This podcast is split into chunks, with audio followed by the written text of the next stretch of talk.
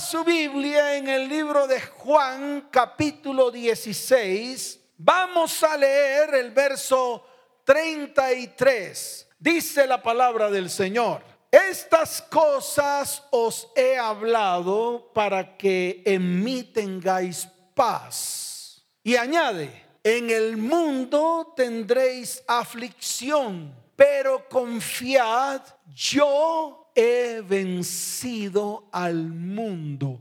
Aquí lo que tenemos que definir es qué significa vencer al mundo y por qué el Señor lo declaró con gran certeza. Vencer al mundo muchas veces nos parece imposible por tanta cantidad de cosas que tenemos en nuestra vida, por tanta cantidad de cosas que hemos acumulado en nuestro corazón, en nuestra alma e incluso en nuestro espíritu. Tantas cosas que hemos traído del mundo y que hemos tomado la decisión de aceptarlas como correctas delante, primero que todo de nosotros, delante de los que están a nuestro alrededor e incluso delante de Dios. Pero yo te quiero decir algo, hay muchas cosas que están dentro de nosotros que delante de Dios son incorrectas. ¿Y cómo la medimos? A través de la palabra, a través de lo que dice la palabra. Mire, para que usted entienda, y esto lo tiene que tener firme en su corazón, si usted quiere mirar qué cosas está haciendo que son incorrectas delante de Dios, vaya a la palabra. Y si lo que está haciendo es contrario a lo que dice la palabra, pues sencillamente delante de los ojos de Dios es abominación. Es así de fácil. Eso es lo que el cristiano de hoy no ha querido entender. Por eso muchos hacen o quieren hacer lo que se les da la gana. Y ya basta. Tenemos que detenernos, tenemos que parar no es como usted dice, es como está escrito. Entonces comience a hacer lo que está escrito, porque es el fundamento y los principios para que pueda tener una vida llena de bendición. Es así de fácil.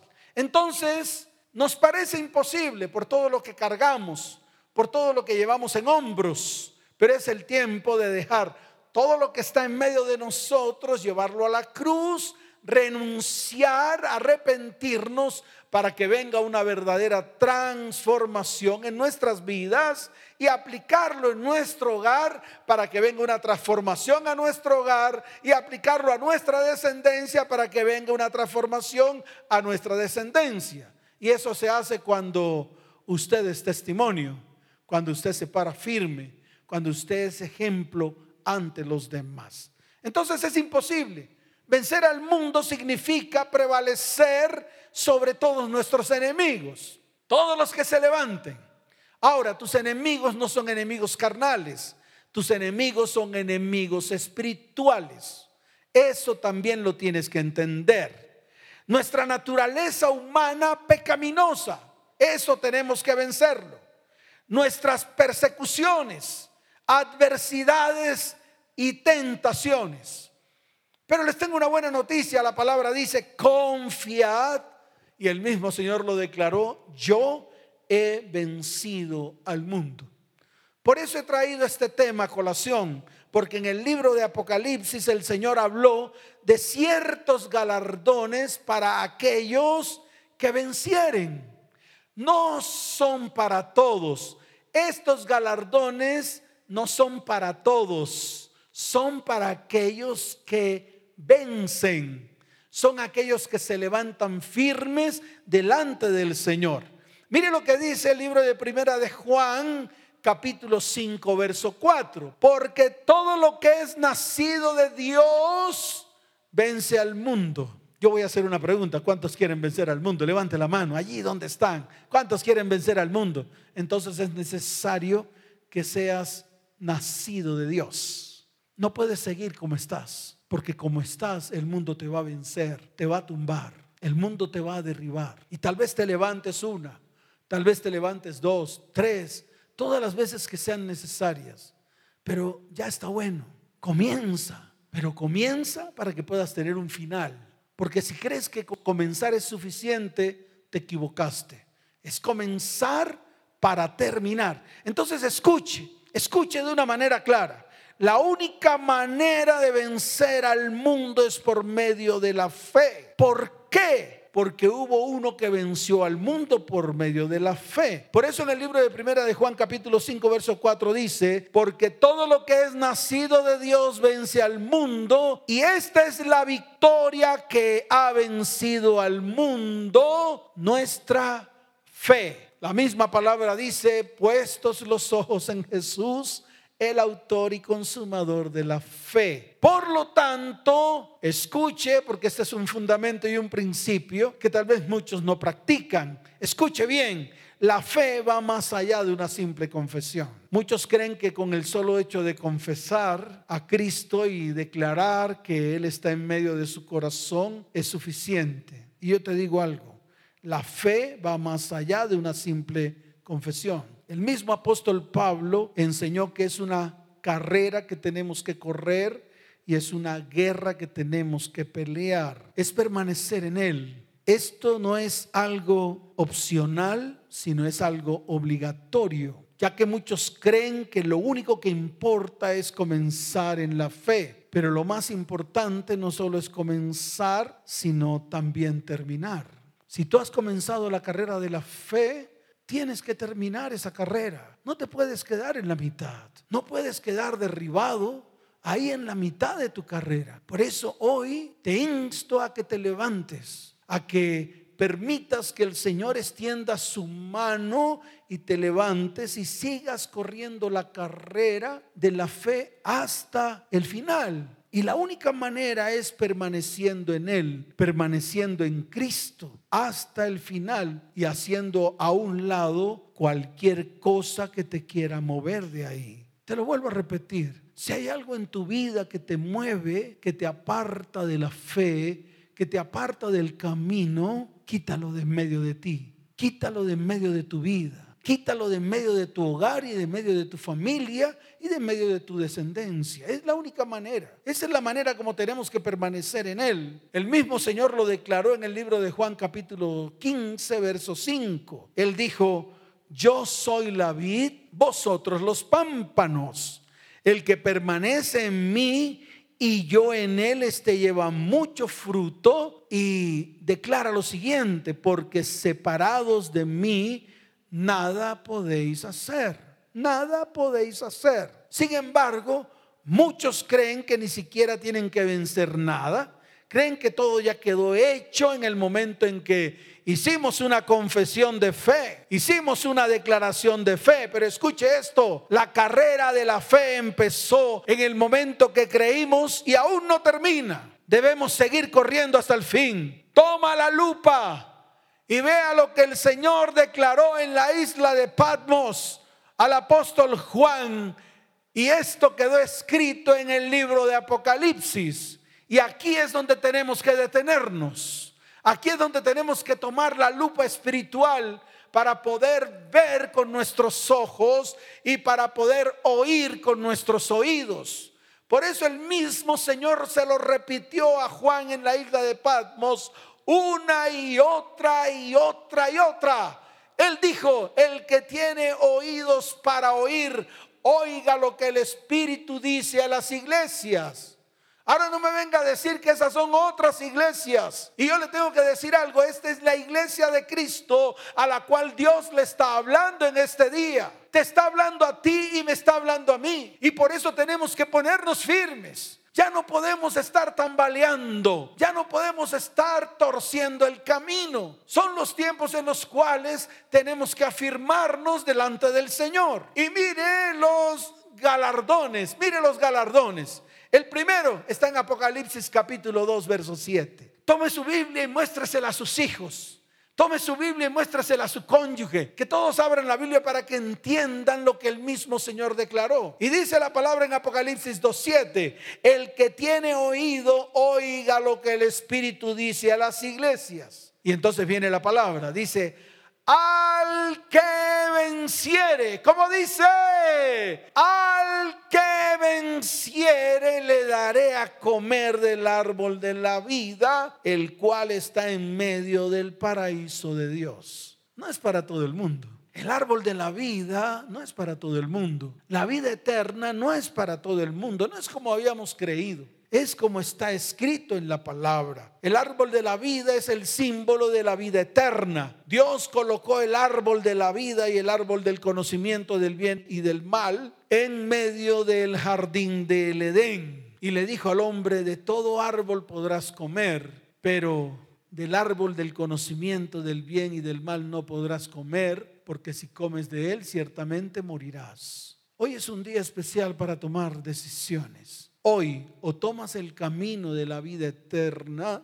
o simplemente tomas el camino de la muerte. Y te lo digo con todo el corazón, tal vez no es una muerte física, te estoy hablando de una muerte espiritual y para siempre, una muerte que no te va a llevar nunca a la vida eterna. Y esto fue lo que le declaró el Señor a Adán y Eva desde el comienzo. Ellos no pusieron atención, ellos sencillamente tomaron una decisión errónea, tomaron una decisión por emociones, tomaron una decisión tal vez porque se iban a sentir aún más importantes. Déjeme decirle algo, se equivocaron, porque en el momento en que cometieron el error, Dios cerró el acceso al árbol de la vida. Y está escrito en el libro de Génesis capítulo 3, verso 24. Mire lo que dice la palabra en Génesis, capítulo 3, verso 24. Echó pues fuera al hombre y puso al oriente del huerto del Edén querubines y una espada encendida que se revolvía por todos lados. Y mire lo que dice, para guardar el camino del árbol de la vida.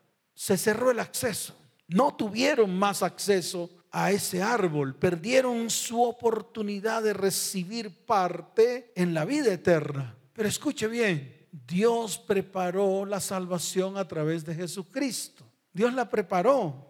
Está abierta la puerta. El problema es que no queremos entrar. El problema es que queremos andar por los alrededores. No queremos atravesar ese camino. No queremos pasar esa puerta estrecha. Hoy te invito a que camines tal vez por ese camino. Difícil, sí. La vida cristiana no es sencilla, es difícil. ¿Y saben por qué es difícil? Porque tenemos que vencer. Y muchos no están dispuestos a vencer. Muchos no están dispuestos a ganarse estos galardones. Pero este es el tiempo en el cual Dios ha abierto un periodo de gracia ese periodo de gracia el cual te permite entrar por ese, por ese camino pedregoso, por esa puerta estrecha, para que puedas gozar del árbol de la vida, para que puedas gozar de la vida eterna, para que en este tiempo tengas vida juntamente con Él. Lo segundo está en Apocalipsis capítulo 2, verso 11. La palabra dice, el que tiene oídos, oiga lo que el Espíritu dice a las iglesias. El que venciere no sufrirá daño en la segunda muerte. Aquí me quiero detener un poquito porque tal vez aún no hemos entendido qué es la segunda muerte. La primera muerte es cuando mueras. Cuando mueras físicamente, cuando tu cuerpo se convierte en polvo porque del polvo eres y al polvo has de volver. Eso está escrito en la palabra. Pero escuche bien, en el libro de Apocalipsis capítulo 21, verso 8, habla acerca de lo que es la segunda muerte. La segunda muerte es el lago que arde con fuego. Sí, el lago que arde con fuego. Yo no sé si tú quieras ir allá. Yo no sé si tú quieras ir allá a crujir tus dientes. No sé, tú tomas la decisión. Al fin y al cabo, tú tienes algo que se llama el libre albedrío. En el libro de Apocalipsis capítulo 21, verso 8 dice, porque es importante, para que usted lo entienda, para que hoy tome decisiones, para que hoy se coloque firme, para que hoy diga, de verdad me he equivocado una, dos, tres, cuatro, cinco, todas las veces. Pero vuelvo y repito, todas las veces que te has equivocado, Dios te levanta. Pero los cobardes e incrédulos, no sé si tú pertenezcas a alguno de ellos, cobarde e incrédulo. Los abominables y homicidas, no sé si tú perteneces a los abominables u homicidas. Y sigo leyendo los fornicarios y hechiceros. Tampoco sé si perteneces a este grupo de personas. Pero esto es para que te pare firme. Esto no es para juicio ni para señalamiento. Esto es para que determines en tu corazón salir de en medio de estas cosas. Dice la palabra, los idólatras y todos los mentirosos tendrán su parte en el lago que arde con fuego y azufre, que es la segunda muerte. Este es el juicio sobre todo lo que está contaminado por el pecado cuando alguien no ha utilizado las oportunidades en su vida para vencer sobre el pecado, entonces es dañado por esta segunda muerte, porque nada puede soportar el fuego del juicio y que es dispuesto para la eternidad. Entonces, hoy con todo el corazón te digo, es necesario que tomes decisiones. Y más adelante en el libro de Apocalipsis capítulo 2 verso 17 la palabra dice, al que venciere daré a comer del maná escondido y le daré una piedrecita blanca y en la piedrecita escrito un nombre nuevo, el cual ninguno conoce sino aquel que lo recibe. Maná es el símbolo de sustento y provisión de Dios para su pueblo. Tal vez en este tiempo tú estás comiendo maná. Tal vez en este tiempo Dios está proveyendo alimento para tu vida, tu casa, tu hogar y tu descendencia. Tal vez tú puedas levantar tu mano y decir, el Señor ha sido propicio y me ha provisto todo lo que en este tiempo estoy comiendo o estoy disfrutando. Qué bueno por eso. Pero aquí habla del maná escondido. En el libro de Juan capítulo 4 verso 32 la palabra dice, tengo un alimento que vosotros no sabéis. Este es el maná escondido, ese alimento que aún no ha sido revelado a tu vida, es el alimento que Él tiene guardado. ¿Para quiénes? Para aquellos que vencieren. Está en el libro de Juan para que lo busques capítulo 4, verso 32. Además, más adelante en el libro de Juan, capítulo 4, verso 34, la palabra dice, mi comida es que haga la voluntad del que me envió y que acabe su obra. ¿Por qué no conviertes esa comida que el Señor te está entregando en este tiempo en hacer la voluntad de Dios? En obedecer la voluntad de Dios. Qué bueno que tú dispongas tu vida y tu corazón para acabar la obra que un día Dios te entregó en tus manos. ¿Y cuál es esa obra? La que está alrededor tuyo. Tu casa, tu hogar, tu familia, tu descendencia.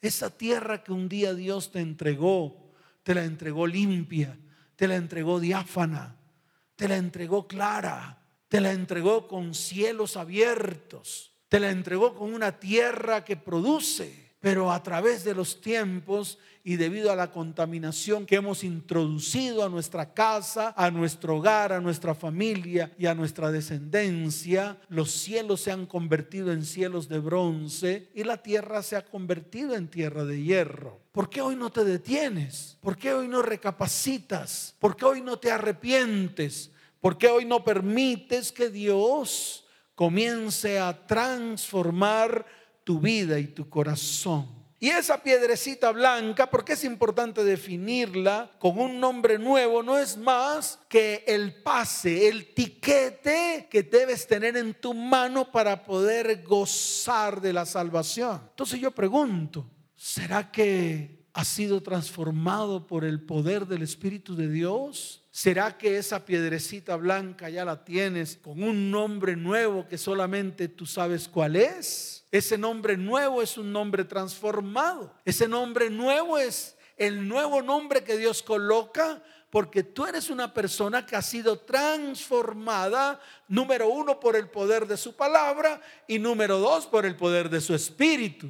Entonces ahí te tienes que detener. Porque si aún no has sido transformado, tienes que comenzar en este tiempo para que Dios toque tu vida y tu corazón. Y lo primero que tienes que hacer es arrepentirte y decir no más. Y ese arrepentimiento va a traer conversión, va a traer limpieza a tu vida, va a limpiar todo lo que esté inmundo. Y esa limpieza te va a llevar a que el Señor te entregue una piedrecita blanca y en ella escrita un nombre nuevo, el cual solamente tú vas a conocer. Y seguimos adelante en el libro de Apocalipsis capítulo 2, desde el verso 26 en adelante la palabra dice, al que venciere y guardare mis obras hasta el fin, yo le daré la autoridad sobre las naciones y las regiré con barra de hierro. Y serán quebradas como vaso de alfarero, como yo también la he recibido de mi Padre. Y viene una palabra bien especial y dice, y le daré la estrella de la mañana. Hoy es el día en el cual Dios te va a devolver esa autoridad que un día perdiste por causa del pecado, de la maldad, de la iniquidad, de la maledicencia, de la ira, de la contienda, de la pelea, de la fornicación, del adulterio, de la pornografía, de esa cantidad de cosas que has introducido en tu hogar y que a través de esas cosas que has metido en medio de tu casa, tu hogar y tu familia, escucha bien porque es importante que lo entiendas. Todo eso que has metido te resta autoridad delante de tu cónyuge y delante de tus hijos. Por esta razón muchos han sido vomitados. Por esta razón muchos ya no tienen autoridad sobre su hogar y ya no tienen autoridad sobre su familia. Por eso el Señor te dice hoy, y te daré la autoridad. En este caso habla de las naciones para que las rijas con barra de hierro.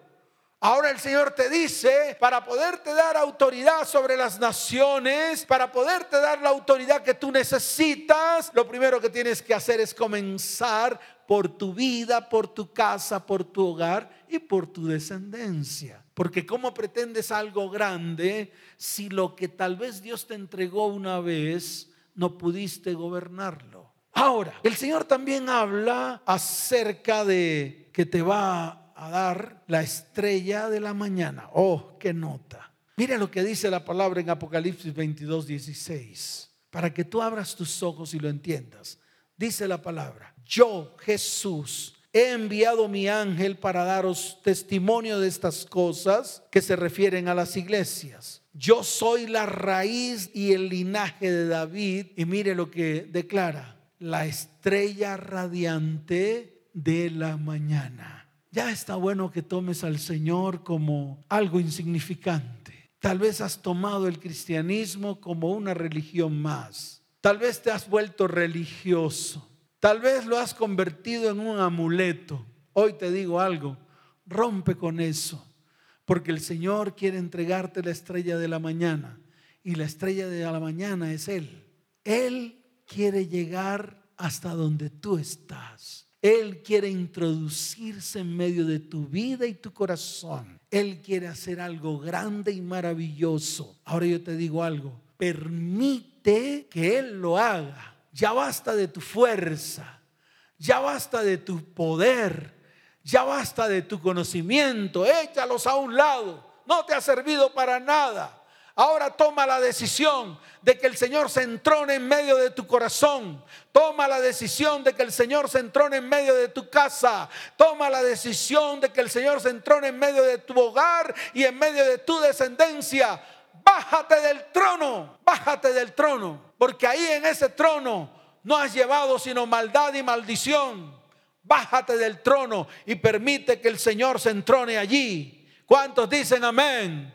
¿Cuántos dicen amén? Y en Apocalipsis capítulo 3, verso 5 dice, el que venciere será vestido de vestiduras blancas. Y escuche esto, y no borraré su nombre del libro de la vida. Y además, y confesaré su nombre delante de mi Padre y delante de sus ángeles. Qué bueno que hoy seamos vestidos de vestiduras blancas. La única manera, apartarnos para Él entrar en tiempos de santidad. Tiempos de santidad no es poner cara de cuchiflí. Tiempo de santidad no es volverse más religioso de lo que somos. Tiempo de santidad es cuando determinamos en nuestro corazón colocar los principios y los fundamentos de Dios en medio de nuestro corazón, en medio de nuestras vidas, en medio de nuestro hogar y en medio de nuestra descendencia. Y te quiero decir algo, cuando eso ocurre, el Señor te viste de vestiduras blancas. Cuando eso ocurre, el Señor graba tu nombre en el libro de la vida.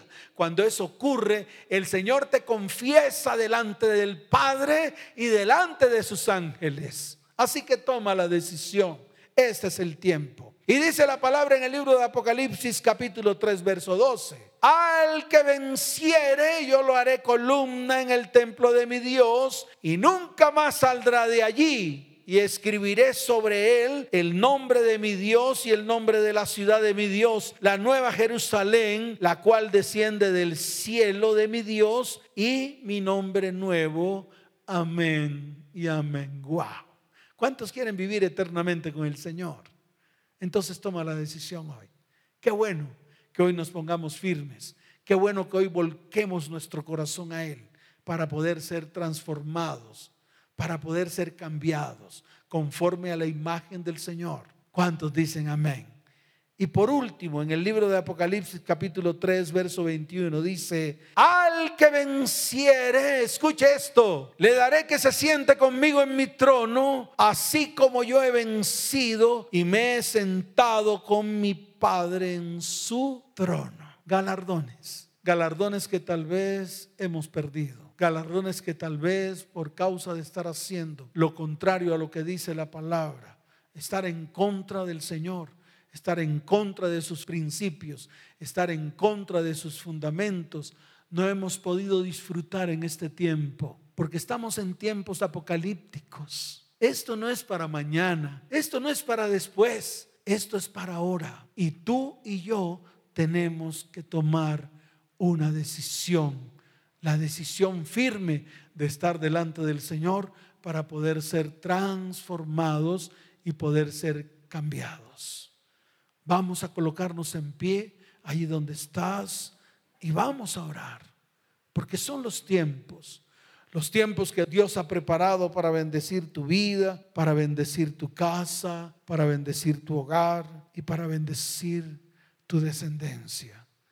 Qué bueno que allí donde estás, cierres tus ojos y coloca tu vida, coloca tu cónyuge, coloca tus hijos delante del Señor.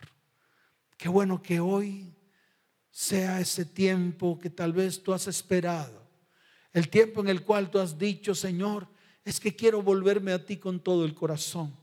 Es que quiero hacer las cosas que tú me has dicho que tengo que hacer. Y no sé cómo hacerlas. Pues aquí está el inicio. Inicia en la fe, continúa en la fe hasta el final. Escucha bien, hasta el final, hasta el tiempo de los tiempos de los tiempos, hasta el final.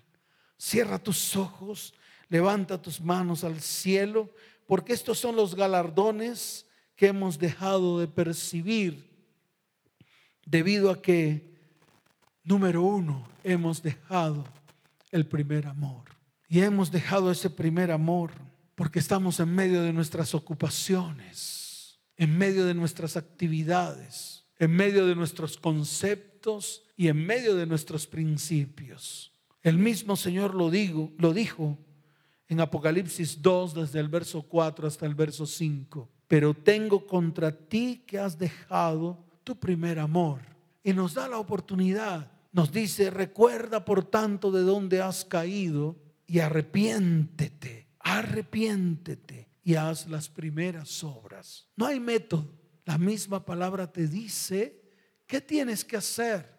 Y lo que el Señor te dice que tienes que hacer es arrepiéntete. Así de fácil. Por lo tanto, levanta tu mano al cielo y dile, Señor, hoy reconozco que he dejado el primer amor. Señor, hoy reconozco delante de tu perfecta presencia que me he apartado de ti, que he seguido mis propios conceptos, mis propios principios que no he hecho lo que tú me has mandado hacer. Por lo tanto, Señor, tú me ordenas hoy que me arrepienta. El arrepentirme es dar un giro de 180 grados y no mirar atrás.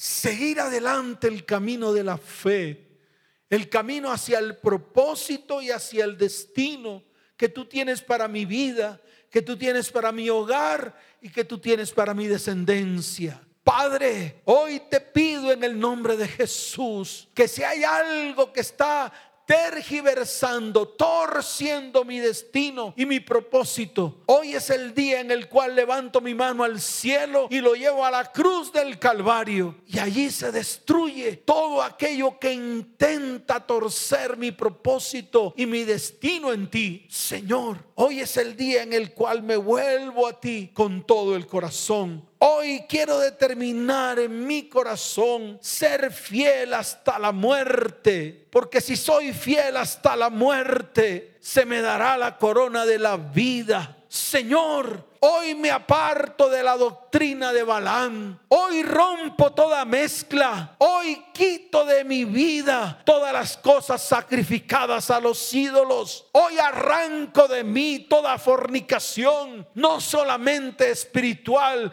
sino también emocional, también física, también económica. Hoy, Señor, echo fuera de mi vida toda doctrina nicolaíta Hoy, Señor, te pido perdón porque he pervertido las costumbres morales. Hoy no hay valor moral en mi vida. Por lo tanto, Padre, hoy vengo delante de ti y llevo todo desorden sexual, todo desorden emocional, todo desorden físico y todo desorden económico a la cruz del Calvario porque anhelo con todo mi corazón que tú ordenes mi vida, que tú ordenes mi casa, que tú ordenes mi hogar y que tú ordenes mi descendencia.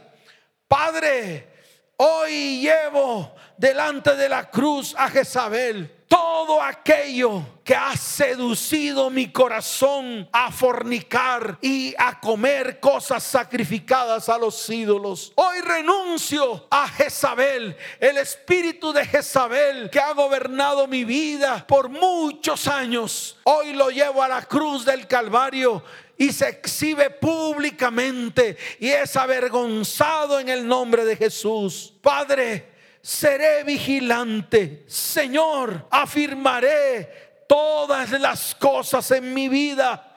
Señor, hoy es el día en el cual llevo a mi corazón y a mi mente todo lo que he recibido y todo lo que he oído. Y hoy, Señor, lo guardo dentro de mi corazón y me arrepiento. Y lo más importante, Señor, todo lo que he guardado hoy lo daré a mis descendientes. Todo lo que he guardado que viene de ti, de esa doctrina sana, de esos principios y fundamentos para poder vivir una vida recta conforme a tu perfecta voluntad, lo enseño a mis hijos y a mis descendientes. Señor, tú has dicho en tu palabra que vienes pronto. Retendré todo lo que me has entregado para que ninguno tome mi corona. Señor, hoy delante de ti declaro que venceré toda tibieza espiritual. Señor, hoy no quiero ser frío ni quiero ser tibio. Hoy quiero ser caliente. Hoy quiero colocar los principios y fundamentos de tu palabra en medio de mi corazón, en medio de mis frontales. Hoy las colocaré sobre los postes, dinteles, puertas y ventanas de mi casa. Hoy las enseñaré a mis hijos. Hoy es el día de la salvación de mi familia. Hoy es el día de salvación en mi casa, en mi hogar y en mi descendencia. Padre, hoy es el día en el cual tú has diseñado este tiempo para bendecir nuestras vidas. Señor, hoy clamamos a ti porque tú dices en tu palabra, clama a mí y yo te enseñaré cosas grandes y ocultas que yo no conocía, Señor. Gracias, Padre, por revelarte a mi vida por revelar tu palabra a mi mente y a mi corazón. Señor, hoy es el día de salvación.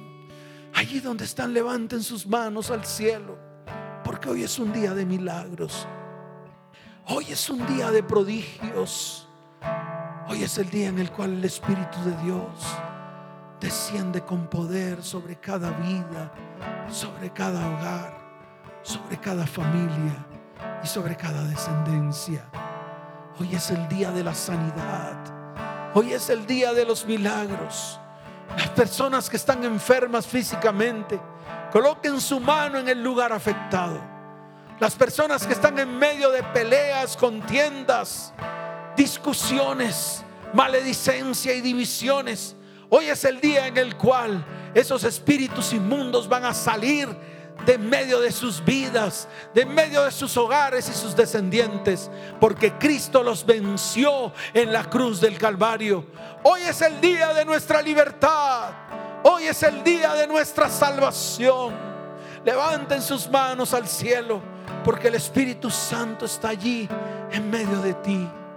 Levanta tus manos, cierres tus ojos y allí está moviéndose en medio de tu vida, en medio de tu hogar y en medio de tus hijos. La atmósfera cambiando está. Tu espíritu está aquí. Es evidente tu ver. Tu espíritu está Llena este lugar derramando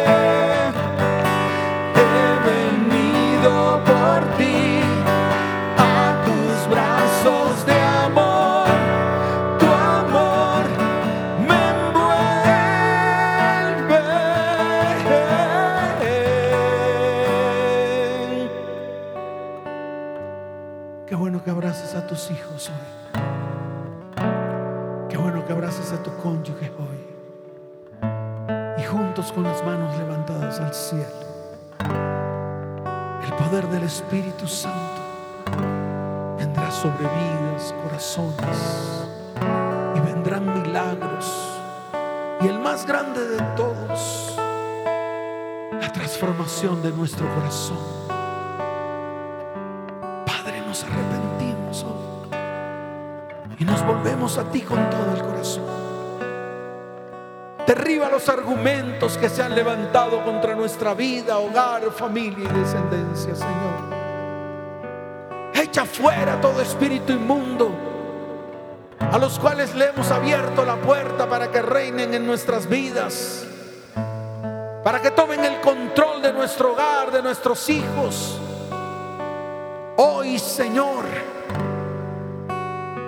en tu nombre y en tu poder son echados fuera. No los aceptamos más. Los rechazamos.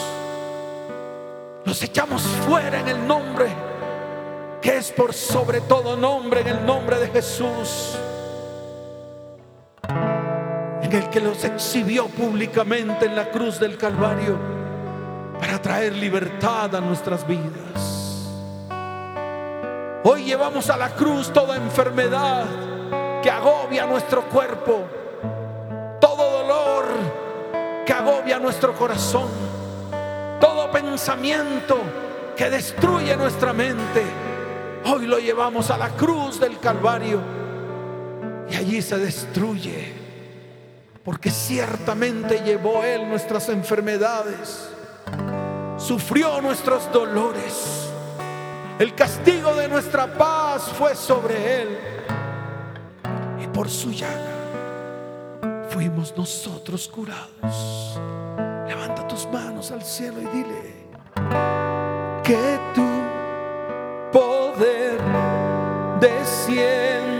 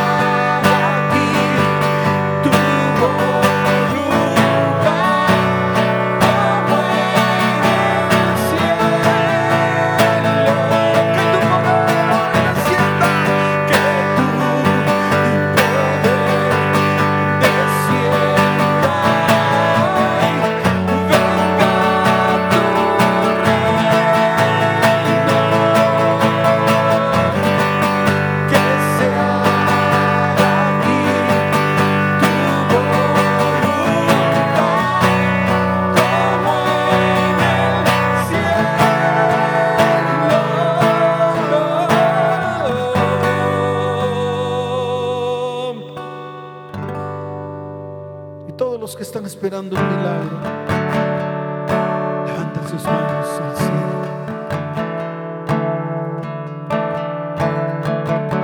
Y lo vas a creer en tu corazón. Y vas a ver que a partir de hoy todas las cosas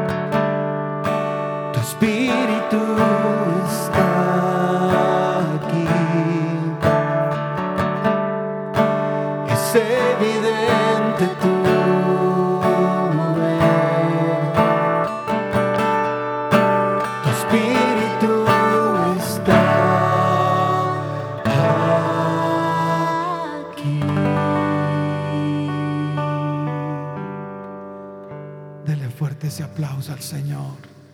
Fuerte ese aplauso allí donde estás.